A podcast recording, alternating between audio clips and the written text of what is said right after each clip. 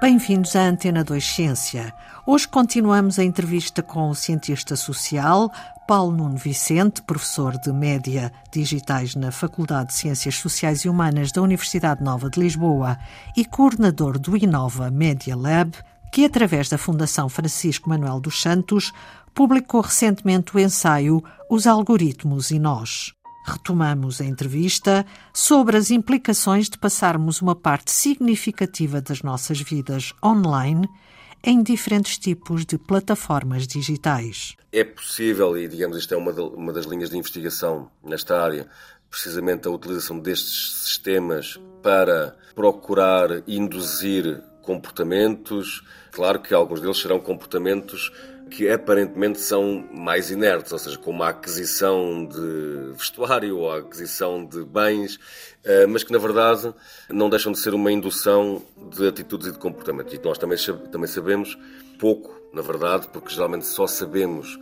quando o processo corre mal. E essa é parte do problema, não é? Ou seja, a parte dessa opacidade é que nós não sabemos exatamente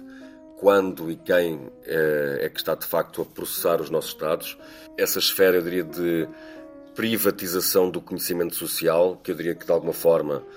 tende a corresponder ao que acontece de uma forma geral, digamos, às chamadas plataformas digitais, e não apenas as redes sociais, mas as plataformas digitais, porque muitas delas, eh, ou a maior parte delas, seguramente, não são estatais, são propriedade privada e que muitas vezes nós nos esquecemos sob o encanto ou o deslumbramento do mote que é, eh, é livre sempre será, bom, é talvez gratuito, mas a noção de livre é, é, é, é diferenciada. Portanto, Sim. muitas vezes eles, estas plataformas constituem precisamente uma troca entre a gratuitidade de acesso e de uso e esta ilusão de que enfim, nós não, não somos diretamente envolvidos ou visados, o que não é verdade do que acontece, porque eh, eu diria os dados somos nós e, portanto, de alguma forma, a matéria-prima dessas plataformas somos nós. Escreve no seu ensaio que muitas tarefas indispensáveis ao funcionamento destes sistemas algorítmicos são ainda hoje garantidas por trabalho humano. Funciona como uma espécie de economia do biscate, ou seja, de tarefas pouco rendosas. A chamada economia do biscate, que aliás ela foi fortemente acelerada e motivada pela própria Amazon, digamos, quando a Amazon percebeu, aplicando um conceito do turco mecânico, enfim, eh, enfim e criou a Amazon Mechanical Turk, que é um sistema, digamos, de tarefas, não é? Mas isto é, é um bocadinho apenas um exemplo, porque todos nós basta recuarmos necessariamente, por exemplo, aos momentos dos confinamentos. Todos nós, ou muitos de nós, eh, recorrem aos serviços de entrega de refeições, eh, aos serviços de transporte, digamos, da mobilidade de diferente tipo, seja as chamadas trotinetes ou, ou outro tipo de veículos, e muitas vezes o que isso omite é que aquelas pessoas que estão ali, os trabalhadores, de facto não têm qualquer tipo de vínculo laboral com estas empresas. Não são de facto tecnicamente funcionários da empresa, são colaboradores, portanto não têm, não têm defesas de eh, proteção social. Em muitas destas funções, os próprios rendimentos que eles obtêm são também de alguma forma, digamos, flutuantes pela própria adoção de sistemas algorítmicos. Depois, de, com base nos relatos que existem desses trabalhadores, digamos, existe uma intermediação muito complicado eh, eles próprios chegarem ao contacto com representantes da empresa, portanto, porque o próprio trabalho deles é mediado por plataformas. Como é que o seu próprio trabalho também é controlado pelos algoritmos? Eu poderia dar dois exemplos distintos, de alguma forma. Portanto, nós hoje conhecemos aquilo que se chama o trabalho nas plataformas. Por exemplo, o que se passa nos armazéns da maior eh, empresa digamos, de maior grossista mundial, a Amazon, está bem documentado. Digamos, é aquilo que se pode chamar a adoção de algoritmos de produtividade, em que há um cálculo e a definição de procedimentos muito rígidos que os trabalhadores têm que seguir no sentido da maior eficiência e da maior otimização. O problema, de uma forma resumida, é que o tempo e o custo físico para um algoritmo não é comparável ao, ao custo físico de um humano e, portanto, eh, nos estudos que se têm debruçado sobre a situação particular de trabalho nos armazéns da Amazon, foi a certa altura comentada maior taxa de lesões dos trabalhadores. Portanto, isso é um, um exemplo, digamos, de adoção de sistemas, enfim, neste caso, de sistemas de produtividade baseado em algoritmos no, no trabalho em armazéns. Mas depois há um outro nível de que dependem as plataformas e as redes sociais. Por exemplo, o trabalho de anotação de dados, mas também o trabalho da moderação de conteúdos.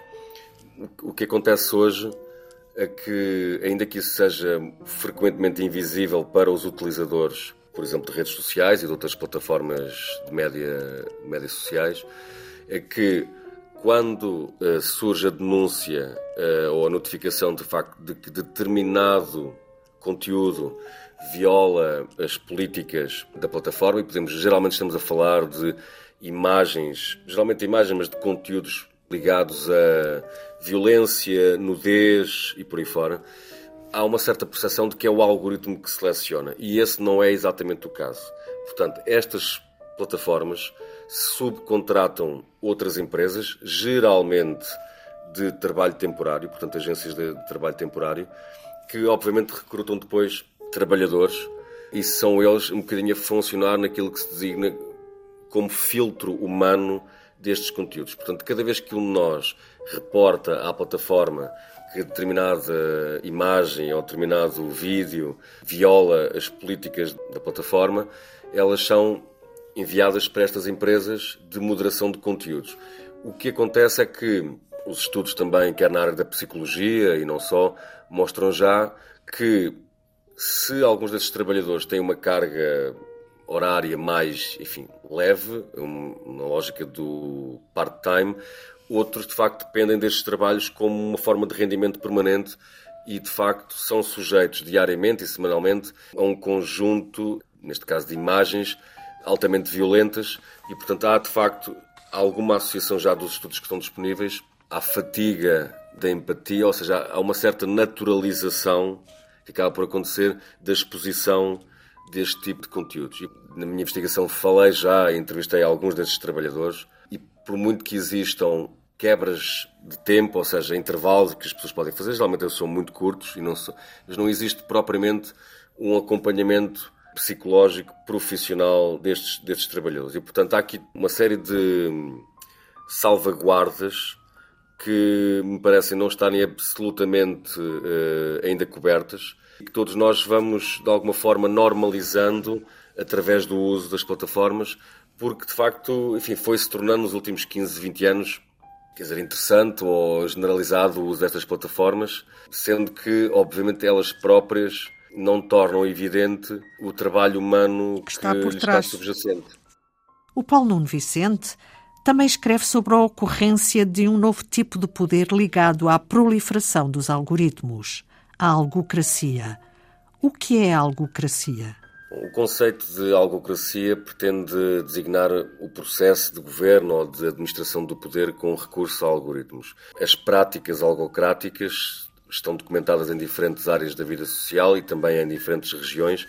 e no, no, ensaio eu apresento e discuto casos em que os sistemas algorítmicos substituem, por exemplo, professores na avaliação de exames de fim de ciclo de estudo, suprem funções tradicionalmente atribuídas a funcionários de autoridades tributárias, de serviços de imigração, advogados, polícias, gestores empresariais, etc. Portanto, é preciso tornar evidente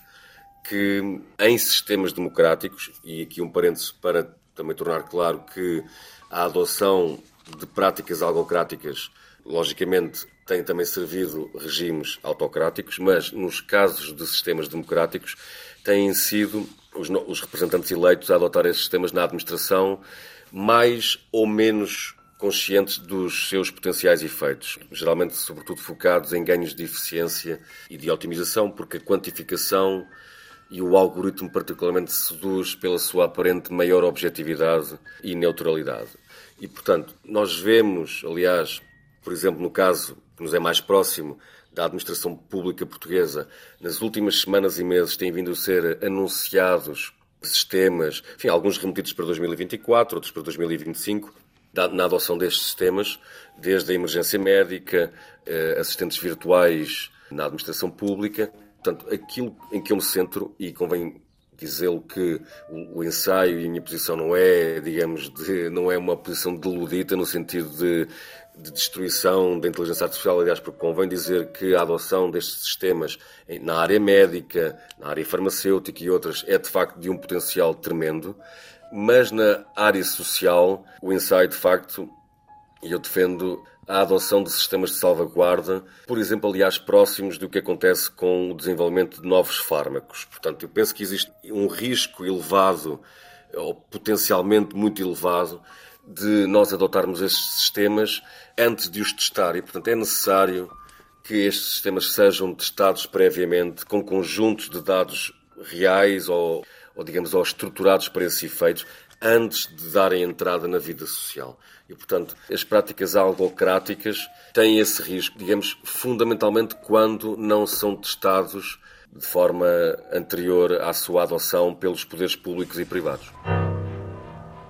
A proliferação algorítmica transforma o próprio sentido de sociedade e de cultura,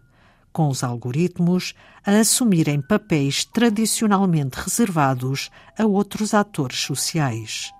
escreve Paulo Nuno Vicente no ensaio Os Algoritmos e Nós, agora publicado pela Fundação Francisco Manuel dos Santos. É tudo por hoje em Antena 2 Ciência, também disponível em podcast. Voltamos na próxima segunda-feira. Passe uma boa semana.